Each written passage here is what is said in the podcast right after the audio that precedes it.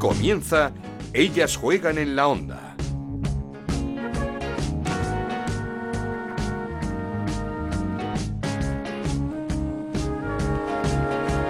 ¿Qué tal? Bienvenidos una semana más a Ellas Juegan, este podcast que hacemos en Onda Cero para hablar de fútbol femenino. Nos podéis encontrar en nuestra página web en ondacero.es y en nuestra cuenta de Twitter en arroba Ellas Juegan OCR. A falta de dos jornadas para el final de la Liga F, con el Barça ya campeón, volvió a ganar 2-5 a la Real Sociedad con un nuevo partidazo de Aitana y con más minutos para Alexia Putellas. Con el Real Madrid subcampeón también ganó 0-2 al Sevilla y con el Levante que a pesar del empate en el derby ante el Valencia ya tiene asegurada también su plaza en la previa de la Champions de la próxima temporada. Lo único que nos queda por resolver es el descenso. Esas dos plazas de descenso que ahora ocupan el Alavés, el colista empató a uno con el Granadilla y está a dos puntos de la salvación en la misma posición el Alama, el Pozo que cayó en un partido rarísimo próximo 6-2 ante el Madrid Club de Fútbol cuando al descanso el equipo murciano se fue ganando 0-2. Dos puntos por encima de ese descenso están el Villarreal y el Sporting de Huelva que empataron a uno en un partido absolutamente dramático y paso de gigante el que da el levante en las planas tras sorprender al Atlético de Madrid en su campo para ganar 0-1 y poner una distancia de 4 puntos con el descenso a falta de jugarse 6 para el final de la temporada. Y el último partido de la jornada, esa victoria del Atlético Club de Bilbao 2-0 ante el Betis. De toda la jornada, de lo que queda y de mucho más, tenemos que hablar en minutos. Así que comenzamos. Esto es Ellas juegan en la onda, el podcast de Onda Cero, en el que te contamos todo lo que pasa en el fútbol femenino.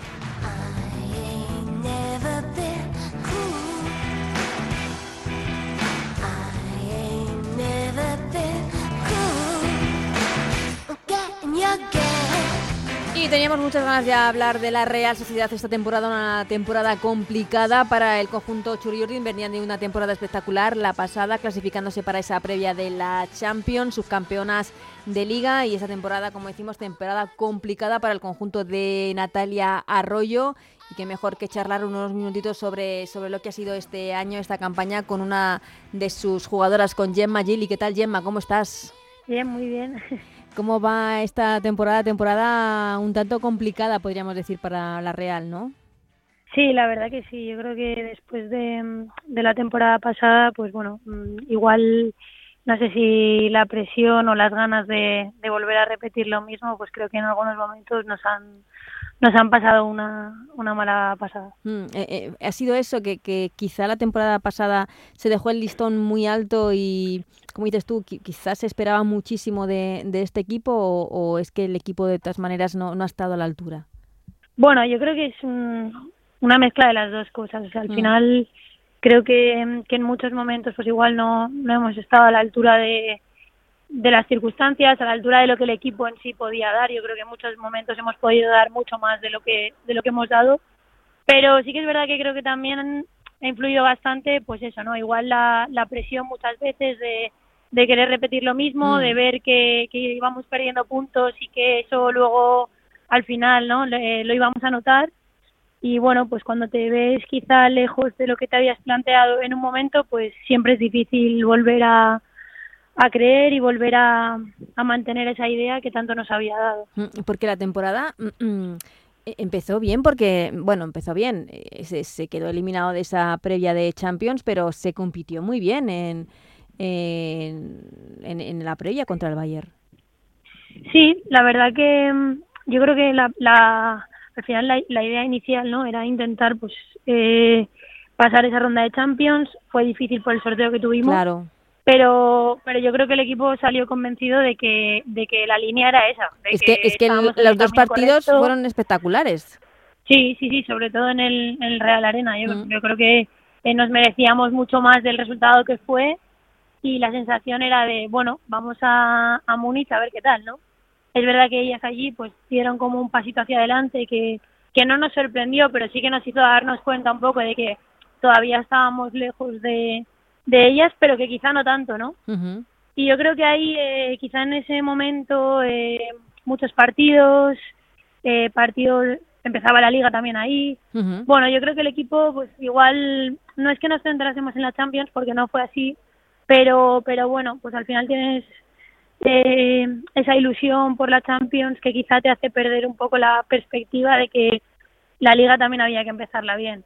Y mm. ahí empatamos dos o tres partidos que creo que, que luego pues nos hicieron que la dinámica no, no fuese tan positiva. Mm, pero es algo también muy muy normal, ¿no? O sea, es, es el, debut del equipo en Champions, eh, es normal que la cabeza esté donde tiene que estar, ¿no?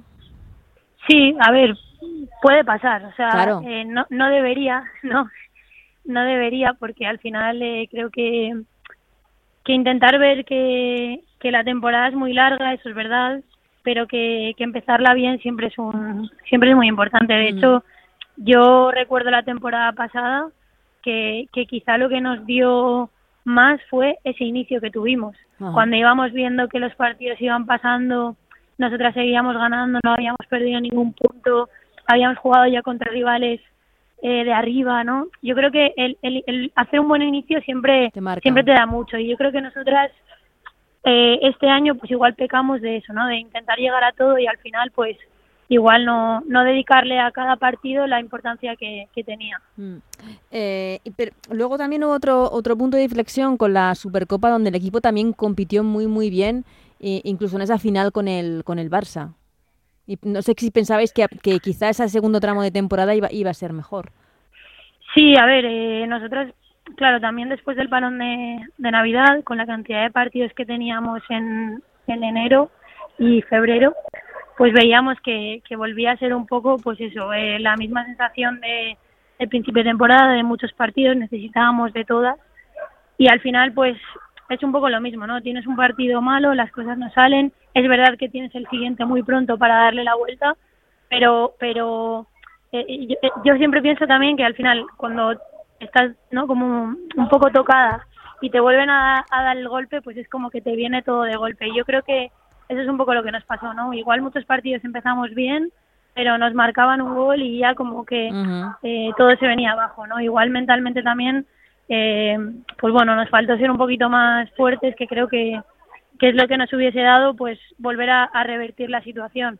Al final llegamos a la Supercopa con, no, pues competición nueva, intentar darle la vuelta, creo que lo conseguimos. Sí. Creo que competimos muy bien. Muy bien. Pero eso que tenía que haber sido como una fuerza para, para seguir, pues creo que, que tampoco nos empujó lo suficiente. Mm, pero mm, este año complicado, eh, no sé, supongo que también sacaréis muchísimas cosas positivas y, muchísimo aprendizaje de cara al, a, lo que viene, al futuro.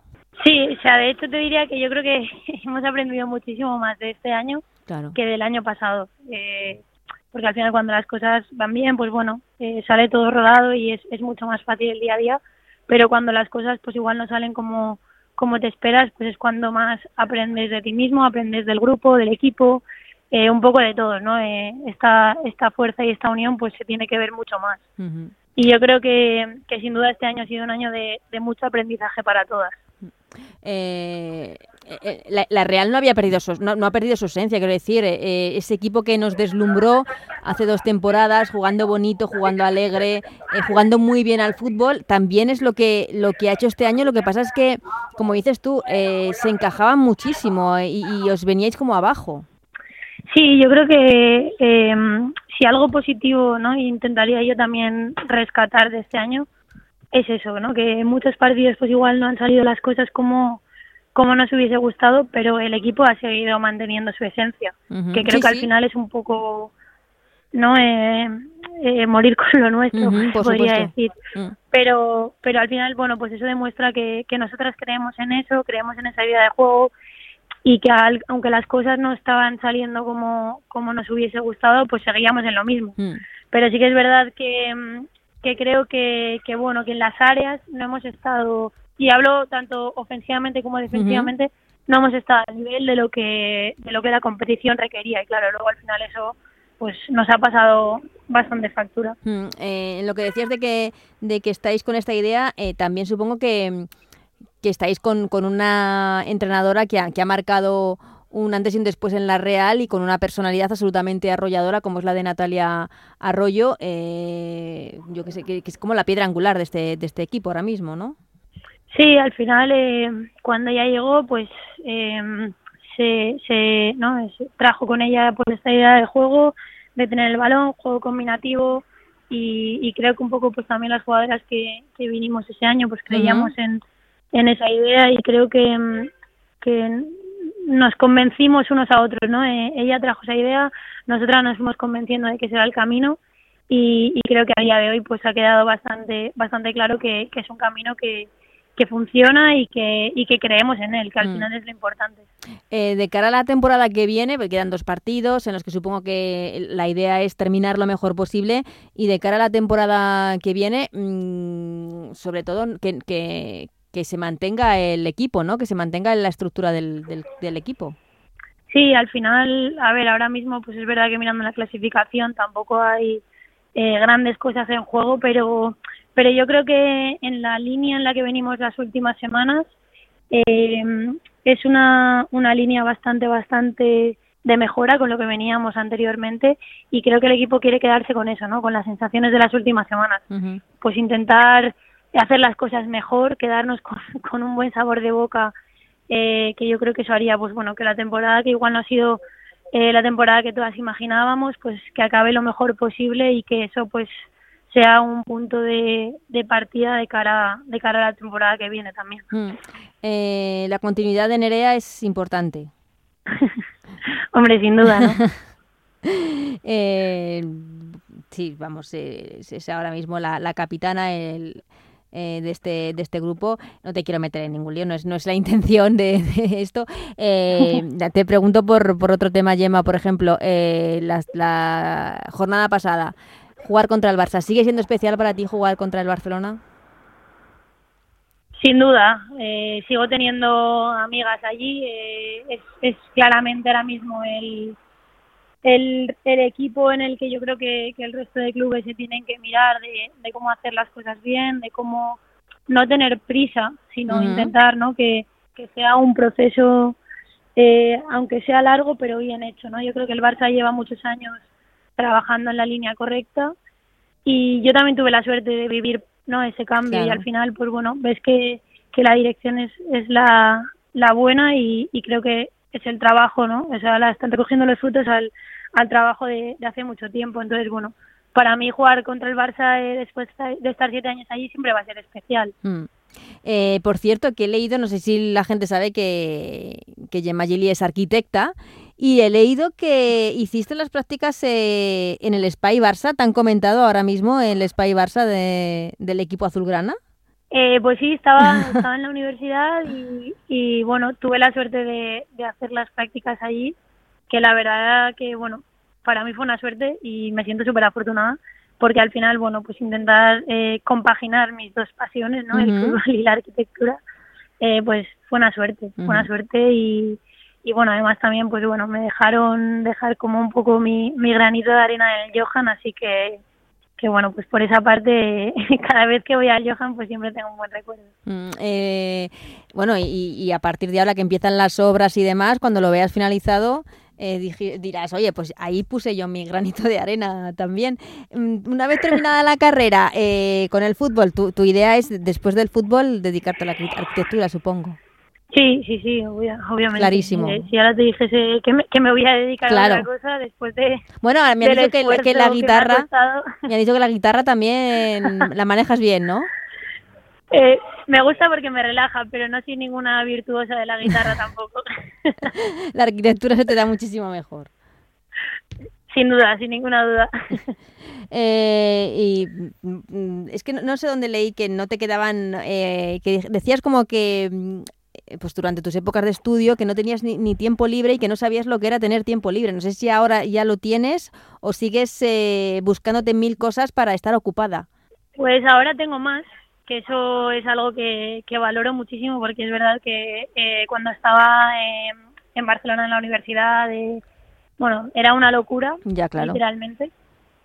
Y, y ahora es verdad que, bueno, en San Sebastián pues también estoy en, en un despacho por las tardes, pues uh -huh. al final eh, creo que, que la idea es eh, algo que, que no te haga eh, restarte ¿no? En, uh -huh. en, en, el bienestar futbolístico, pero que sí que me ayude pues a seguir aprendiendo, a seguir cogiendo experiencia y que, que el día de mañana cuando cuando decida dejarme el fútbol pues esté lo mejor preparada posible. Claro, pues no, desde luego es es, es brutal eh, el tiempo que dedicas tanto al fútbol como a una profesión tan, tan complicada como la arquitectura. Y Gemma, sin querer meterte en ningún lío, como antes, eh, porque sé que tienes compañeras en, en ambos lados también, pero a tan poquito tiempo que nos queda para, para el Mundial, eh, es una pena ver a la selección como está en estos momentos, ¿no?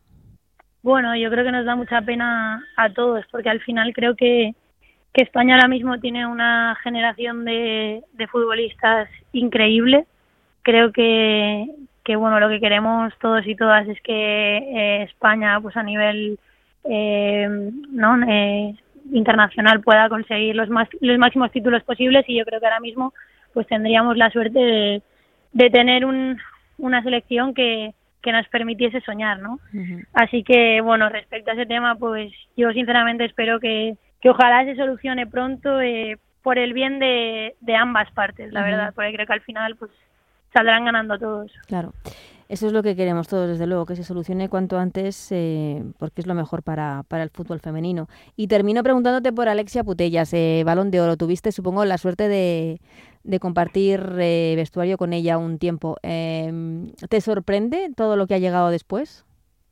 No me sorprende, la verdad, no me sorprende porque porque al final creo que, que también se lo merece, se lo ha ganado ella también.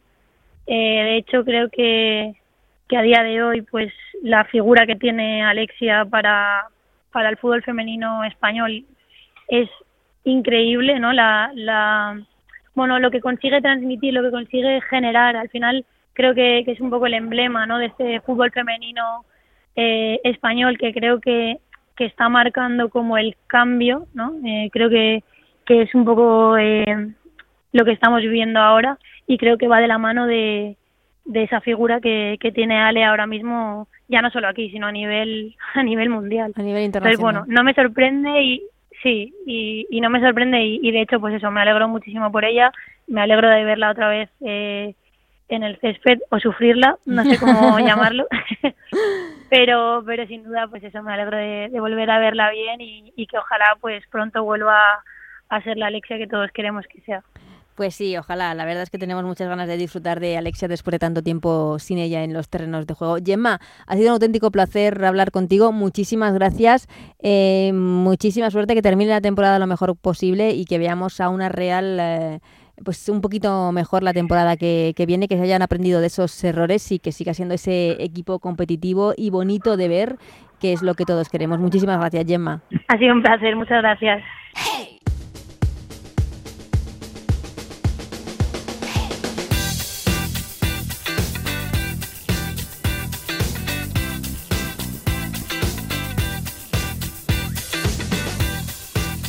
Bueno, pues después de haber escuchado a Gemma Giri, la jugadora de la Real Sociedad, después de un año complicado para el equipo Donostierra, turno ya para la tertulia, para el análisis con nuestros compañeros Lalo Albarrán. ¿Qué tal, Alu? ¿Cómo estás? Buenas, otra vez hablando de fútbol. Otra vez hablando de fútbol, por supuesto, y de Alejandro Pechi. Hola, Alejandro. ¿Qué tal? ¿Cómo estáis? Con calorcito, ¿no? ¿Cómo, cómo están los máquinas? ¿Cómo están los máquinas? Como diría, como diría mi padre. Hace, hace muchísimo calor. Yo no sé, no sé qué vamos a dejar para julio y agosto, pero bueno. es que hace un calor. Calor, no. Vamos, más, más, calor que debajo de un plástico en agosto. Que... Y, igual en julio y agosto tenemos otra oh, sorpresa y no tenemos estos calores, pero a ver, a ver cómo se... Yo, yo, yo creo que no, Ana, yo creo que soy muy optimista. ¿eh? Bueno, ¿cómo están los máquinas? Lo primero de todo. Ahí estamos. bueno, pues estas dos jornadas que nos quedan nos vamos a centrar un poco en, esa parte baja de la clasificación porque ya tenemos al Barça campeón, tenemos al Real Madrid subcampeón y tenemos al Levante clasificado para esa previa de Champions a pesar de ese empate en el derby con empate a uno ante el Valencia. Eh, parte baja de la clasificación en la que siguen el Alama y el Alavés. El Alavés rascó un puntito frente al eh, Granadilla. El Alama cayó en un en partido que os quiero preguntar, eh, rarísimo, se va al descanso 0-2 y pierde el partido 6-2 contra el Madrid Club de Fútbol. Pero es que le metió el Madrid un baño increíble, ¿eh? Es que es una segunda parte de seis goles. Yo creo que es la, la mejor, vamos, el mejor, el mejor tiempo que recuerdo al Madrid FF en años. Y no sé qué le pasaría a la Lama, que además con Daniel Arques estuvo muy bien, yo creo que el equipo estuvo muy implantado. En el segundo tiempo se borraron del partido. Además, bueno, es que a Kundananji es verdad que le entró todo, absolutamente todo lo que tiró y también es muy difícil. Bueno, le entró en la segunda parte, ¿eh? porque, porque en la primera parte falló dos manos a mano, Sí. después en la segunda parte cuando ya empezó a entrar la pelota.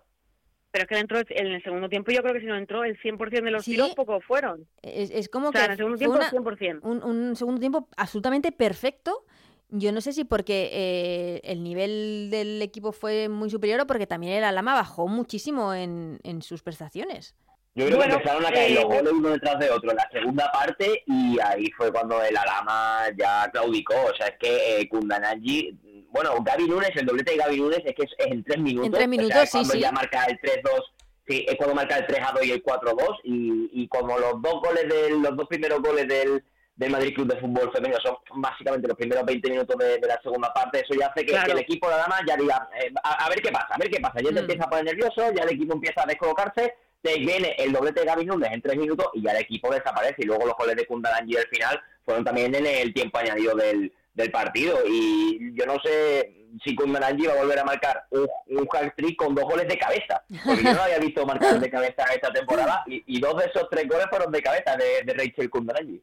Sí, eh, t- te dice un poco la- la- el, el nivel un poco también de, de bajar los brazos de la lama eh, en esa segunda mitad según iban cayendo los goles porque la victoria para el Alama era, uf, era oro. Pero Yo es que creo que además eh, es que físicamente también cayeron. ¿eh? Yo creo que el campo, el campo se les hizo enorme.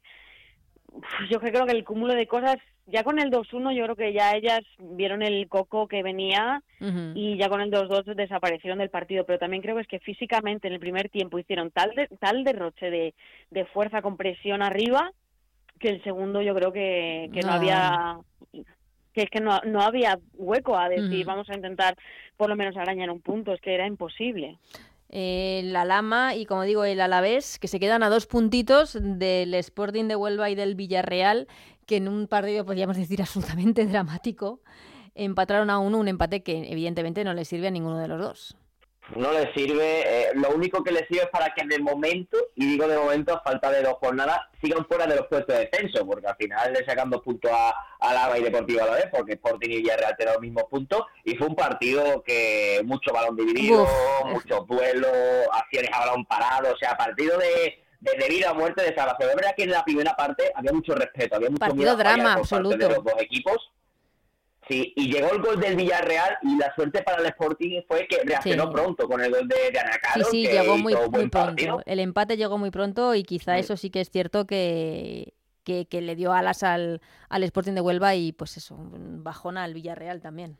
Pero el Sporting tuvo ocasiones para haber ganado el partido. Yo creo que el Sporting no supo aprovechar las circunstancias de todas las acciones a balón parado que tuvieron, todos los corners que tuvieron a favor. Además, eh, Carbonell, la guardameta del Villarreal, tiende mucho a palmear el balón, más que agarrarlo lo palmea, él, porque es una, una portera de una estatura que, que Mm. baja. Y yo creo que el Sporting no aprovechó bien esa circunstancia de la cantidad de balones que palmeaba Carbonell. No había ninguna jugadora en segunda, en segunda jugada para poder remacharla. De hecho, Ana Carol apareció ahí y una jugada como lo que estoy comentando fue el gol del, del empate, pero el Sporting desaprovechó ocasiones, además la primera parte tuvo un mano a mano de Amanda Eiren, que acertó muy bien Carbonell, hizo un paradón, pero ojo a este final de temporada, tanto para Mm. Sporting como Villarreal, porque ahora el Sporting tiene dos partidos contra Alama y Levante Alhama, Las Planas, ujú. que, que eso, ahí, ahí se lo juega todos, los tres equipos, y también Villarreal también que tiene partidos contra rivales directos, que se lo juegan todos, o sea, las dos últimas jornadas son de infarto. No sé si al, al Levante Las Planas, con esa sorpresa que dio en Alcalá ante el Atlético de Madrid, ¿lo salváis ya o todavía esos cuatro puntitos no son un colchón, un colchón suficiente?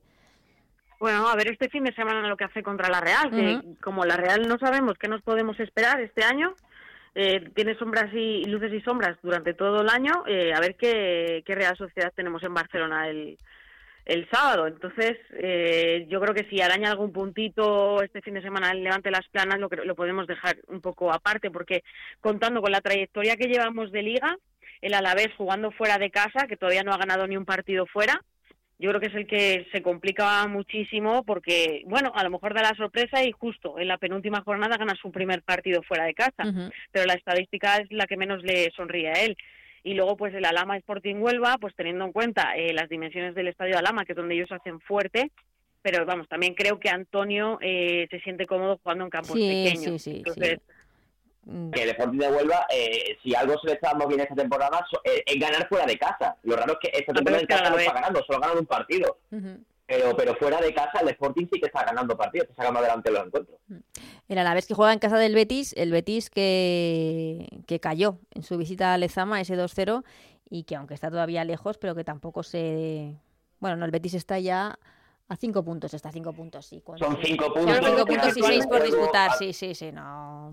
Mm, El Betis está vir- virtualmente Sí, sí, sí, sí. salvado, es. pero bueno, todo, todo puede pasar, pero está ahí. Lo, que- lo que sí quiero eh, recalcar y, y también poner en valor el trabajo que ha hecho Iraya Turregui en este final de temporada, porque con la victoria ante el Betis son cuatro partidos consecutivos ganando del Athletic Club. No ha sido una temporada fácil para el conjunto rojiblanco, muchos cambios, muchas jugadoras jóvenes. Y el inicio de temporada fue bastante malo, de hecho peligraba el Athletic Club, estaba merodeando la- las posiciones de, de abajo y en la segunda vuelta hemos visto un mejor Athletic Club y desde aquí pues poner en valor el trabajo que ha hecho Iraya Turregui porque por delante ha tenido una papeleta muy complicada. ¿eh? Bueno, un, un, un Athletic Club que, pues, que, que- que según está acabando, llega en un grandísimo momento a, a esta final de Copa, ¿no? A esta Final Four. Yo creo que sí. Que, dejo, dejo hablar a Alex, que le veo muy emocionado hoy Con el eh, con la victoria de... Hombre, No, eh, es que, hombre, hombre, tiene, hombre, es que que- tiene toda la eh, razón, es que tiene toda la razón. Y además es que en la, en la, en la última jornada también el B ganó, con lo cual es muy posible que el B eh, se mantenga también en segunda, que para el final, para un equipo como el Athletic, que depende tantísimo del trabajo de cantera, Eh, sí. es como una victoria doble. Entonces yo creo que anímicamente eh, llegan en un momento que, ojito, el Atlético de Madrid, que aunque, y el Real Madrid, pero el Atlético de Madrid es el que más me despistaría porque aunque esté dando descansos ahora, porque Sí, este sí, está ya ha demostrado dónde tiene la cabeza, eh, es, eh, un partido a un partido 90 minutos, yo creo que no hay ningún favorito de los cuatro. Y el Athletic Club llega en una, una racha muy positiva que a cualquiera de los cuatro, eh, de los tres rivales que tiene, me daría miedo, ¿eh? Por cierto, una Copa de la Reina que cambiará de formato, lo anunció Rubiales, lo escuchasteis, ¿no? Sí. Sí, y a mí me parece un acierto, ¿eh? Sí. a mí me parece un acierto que, que se le dé prioridad a la, a la final, al final, al final, me, me he repetido, al final la Final Four eh, te hace, digamos, ese- el- la concentración ¿no? de varios partidos en, en una semana, pero yo creo que los partidos de semifinales hay algunos que pierden peso, o sea, Ujú. según también los rivales, los equipos, eh, al final abres un estadio un día entre semana laborable y tampoco va mucha gente. Yo creo que se debe dar importancia a una final, que la organicen en condiciones, con sus actuaciones previas, como, la- lo, como, lo, como lo van a hacer ahora en esta final, que va a cantar Ana Mena, la Sí. cantante de, de Estepona, la malagueña. Mm. Claro, y que, que organicen un espectáculo guapo, como estaba diciendo Rubiales, algo así rollo Super Bowl, a ver, no, no se va a parecer a Super Bowl ni mucho menos, pero sí algo que no solo sea fútbol. O sea, me, me explico, que no solo sea fútbol, que sea un espectáculo de una tarde, o sea, como el que, pues es que en América se hace eso, eso mucho, o sea, tienes tu, tu evento deportivo El luego, show. a- a- en- durante el evento pues tienes tus actuaciones, tu show, tal y cual, y yo creo que es lo que hace falta también para enganchar a más gente. Oye, que a lo mejor hay gente que va a la final de la Copa de la Reina solo para escuchar a Ana Mena. Ujú. Bueno, veremos si... Yo, yo no, no sé si estoy muy a favor de eso, no sé, tengo... te- Tendría que pensarlo Bueno, pero, un poco. pero atrae más gente, a- atrae más gente y dice, vale, canta Sí, eso sí. y al final tenemos una, tenemos una final de Copa de la Reina, que al final hace más, más atractivo el Sí, el reclamo es, otro reclamo para, para que la gente acuda al estadio, desde luego. Eso sin ninguna duda. Por cierto, no sé si escuchasteis a Rubiales eh, hablar de las 15. eh, voy a poner el corte porque no sé si es una reafirmación en que tienen que pedir perdón y todo tal, o es una manera de abrir un poco la puerta a algunas de estas 15 jugadoras de cara al Mundial. Eh, Escuchad. que cuando alguien se autoexcluye no se puede eh, llamar ¿no? a la selección. Si hay alguna que deja de estar autoexcluida, pues bueno, ya será una decisión del seleccionador, pues viendo lo que aporta en lo deportivo, dentro del staff, dentro de- del grupo y, y tal. Yo de esas cuestiones no, no he hablado nunca y no, no lo voy a hacer por, por respeto también a las propias jugadoras y a la federación. Mira, Rubiales no habla por respeto a las propias jugadoras. Yo lo que veo claro es, es- y lo que no termino de entender, no sé si vosotros lo entendéis o la gente lo entiende, es por qué fue tan fácil autodeclararse no eh, convocables y les está siendo tan difícil mandar un email para declararse convocables. es que realmente no te- ya es que no dice ni que pida disculpas, sino él dice Sí, sí. que se declaren convocables otra vez. Entonces, me queda la duda de por qué eh, se están resistiendo tanto. No lo entiendo. Igual porque, porque no se han llevado a cabo las mejoras que ya pedían. Claro, eso iba a decir. Si al final tú vuelves Bueno, sin... claro, pensar, quiero, quiero pensar que es eso. Porque claro, tú, no vas a pedir volver si no se ha mejorado lo que tú has pedido, ¿no? Por aquello que tú has renunciado a la selección. Yo lo, yo lo vería como, digamos, o sea, no lo entendería, bajo el punto de vista. Es, eh, yo creo que es eso, que, que no, has hecho un, has tirado un órdago importante, no vas a volver sin, no sé, sin nada a cambio, quiero decir, si las condiciones son las mismas, si el seleccionador es el mismo, si va todo igual, mm. Pues eh, supongo que, que aún así pues, igual también por orgullo, por pues, decir, es que yo no me muevo de mi posición, supongo que será eso, pero no sé, yo mm, vi un poquito como que, que, se abrían un poco las puertas, como dice Lalu, no había ni que pedir perdón, simplemente hay que declararse convocable. Pero por el momento, pues no, no está pasando y ya queda, queda muy poquito para que comience ese mundial. Antes de terminar, eh, quería comentaros las palabras de Marta Corredera, jugadora del Real Madrid, que fue madre hace pues eh, va un año, dentro de, bueno, eh, ha hablado en el Twitch de, de Dazón, eh, hablando de que le, han tildado de egoísta sin saber lo que está pasando. Muchos nos preguntábamos que, cómo está, si está entrenando, si no está entrenando. Sabemos que el Real Madrid es parco en palabras y no emite comunicados de las lesiones de sus jugadoras. Eh, también la, creo que la, comunicación del Real Madrid debería mejorar para, muchas cosas eh, en cuanto a lesiones y en cuanto a pues, zonas mixtas y demás. Eh, Marta Corredera ha dicho que no está entrenando porque no puede, que físicamente no está bien, que ha tenido secuelas de la cesárea y que no es que no quiera entrenar, es que no puede cosa que me, me, duele muchísimo y me parece durísimo porque sé lo que es sufrir secuelas de una cesárea y, por lo que puede estar pasando.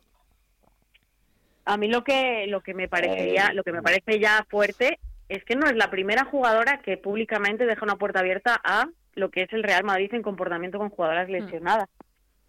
Entonces ya me da que pensar si si están a la altura en ese tipo de cosas. Mm.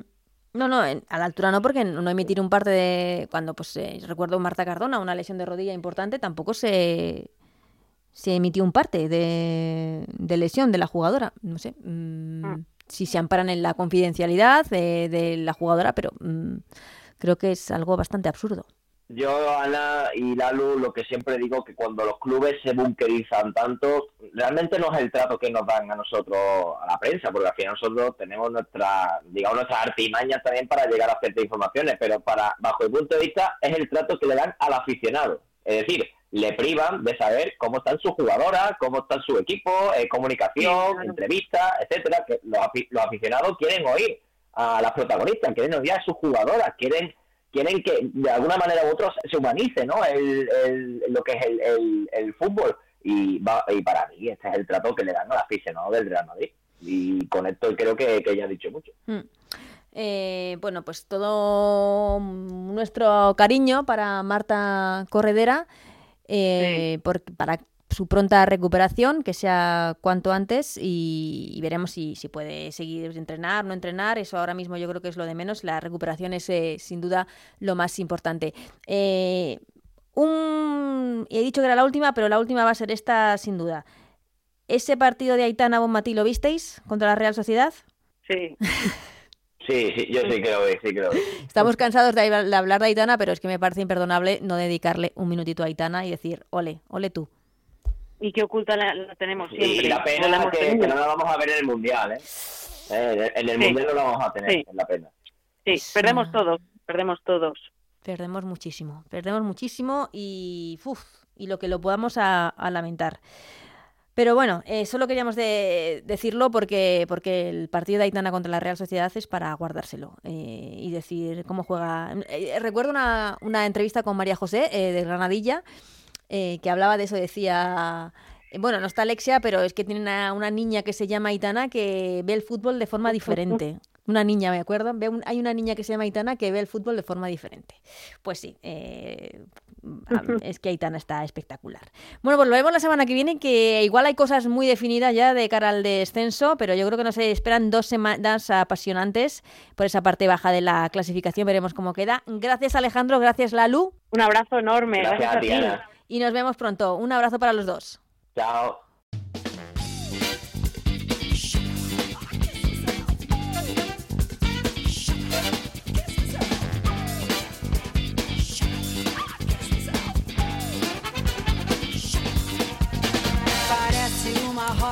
Hasta aquí el Ellas Juegan de esta semana. Gracias como siempre a Juan Manuel Frasquet, a los mandos técnicos que hace posible que podamos escuchar este programa. Nos vamos y os eh, dejamos el menú del fin de semana de la, penúltima jornada de la Liga F. Muchísimas cosas eh, por definir, partidazos en la parte baja de la clasificación como ese Alama Sporting de Huelva. El Alama dos puntos por debajo del Sporting de Huelva por esa salvación. El Barça juega con el Athletic Club de Bilbao, el Levante Las Planas recibe a la Real Sociedad, el Betis hace lo propio con el Alavés, el Real Madrid y el Levante juegan un partido algo descafeinado, el partidazo de la jornada, pero que se nos ha quedado ya un poco descafeinado con eh, las dos plazas ya definidas, el segundo el Real Madrid, tercero quedará el Levante, el Valencia recibe al Madrid Club de Fútbol Femenino, Villarreal Atlético de Madrid, también partido importantísimo para el Villarreal para esa salvación y por último ese Granadilla Sevilla que no tiene muchas cosas en juego. Pero de todo, hablaremos aquí la semana que viene. En ellas juegan. Hasta entonces, que seáis muy felices. Adiós.